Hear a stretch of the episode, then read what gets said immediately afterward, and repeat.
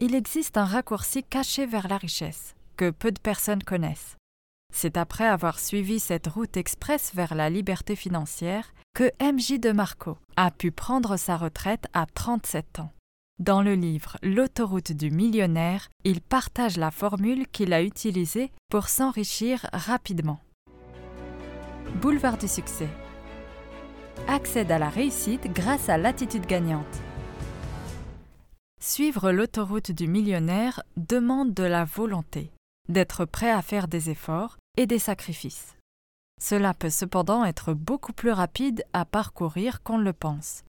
Ce que l'enrichissement lent fait en 50 ans, l'enrichissement rapide le fait en 5 ans.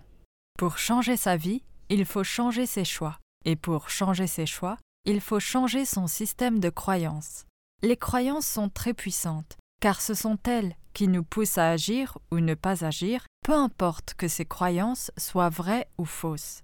Par exemple, si une personne croit qu'elle ne va jamais y arriver, elle aura tendance à ne pas agir, même si en réalité, elle a tout le potentiel pour y arriver.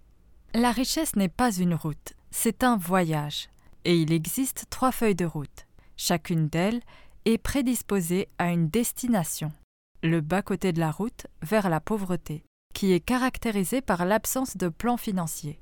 La voie lente vers l'enrichissement lent, qui se résume en ceci.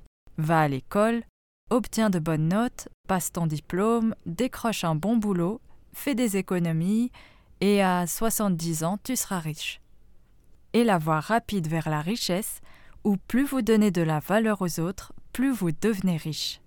Les moments les plus heureux que l'auteur a rencontrés et où il a ressenti une vraie richesse n'étaient pas le jour où il a acheté sa première Lamborghini, ni le jour où il a emménagé dans une grande maison à la montagne, ni même le jour où il a vendu son entreprise pour des millions de dollars, car la richesse n'est pas créée par des biens matériels ou l'argent, mais avec ce qu'il appelle les trois fondamentaux.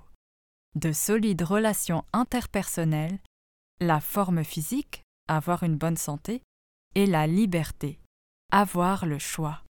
C'est là la vraie richesse, et c'est là que se trouve le bonheur. Certes, l'argent n'achète pas le bonheur, mais s'il est correctement utilisé, l'argent peut acheter la liberté, ce qui peut conduire au bonheur. Travailler la majeure partie de sa vie ne garantit pas une vie riche et confortable.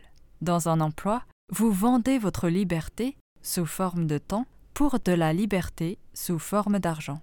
Dans la voie lente, la richesse est improbable, car vous n'avez que 24 heures dans une journée, et c'est le marché qui détermine la valeur de votre temps. La seule chose qui peut être contrôlée, ce sont les dépenses. Le temps ne devrait pas être une ressource consommable pour la richesse, parce que la richesse est composée de temps. Une idée reçue sur la richesse est que pour être riche, il faut avoir un haut diplôme universitaire.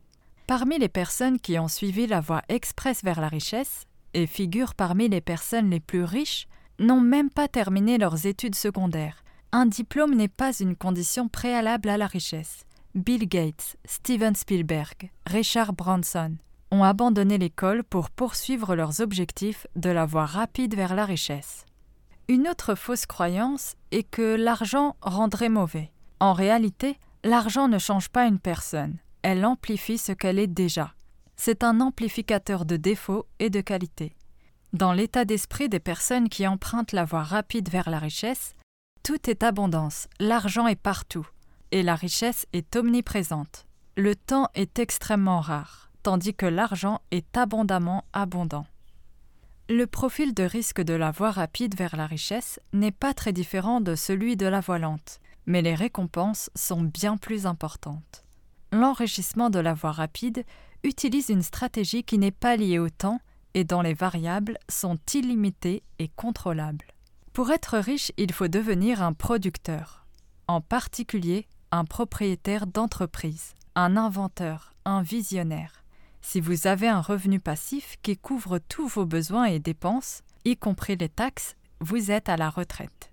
La stratégie de la voie express vers la richesse est de créer un système d'entreprise qui survit au temps. Les cinq systèmes sont les suivants. Les systèmes de location. Ce sont les plus efficaces. Vous avez ainsi des revenus réguliers, générés par des licences, des loyers ou des abonnements par exemple.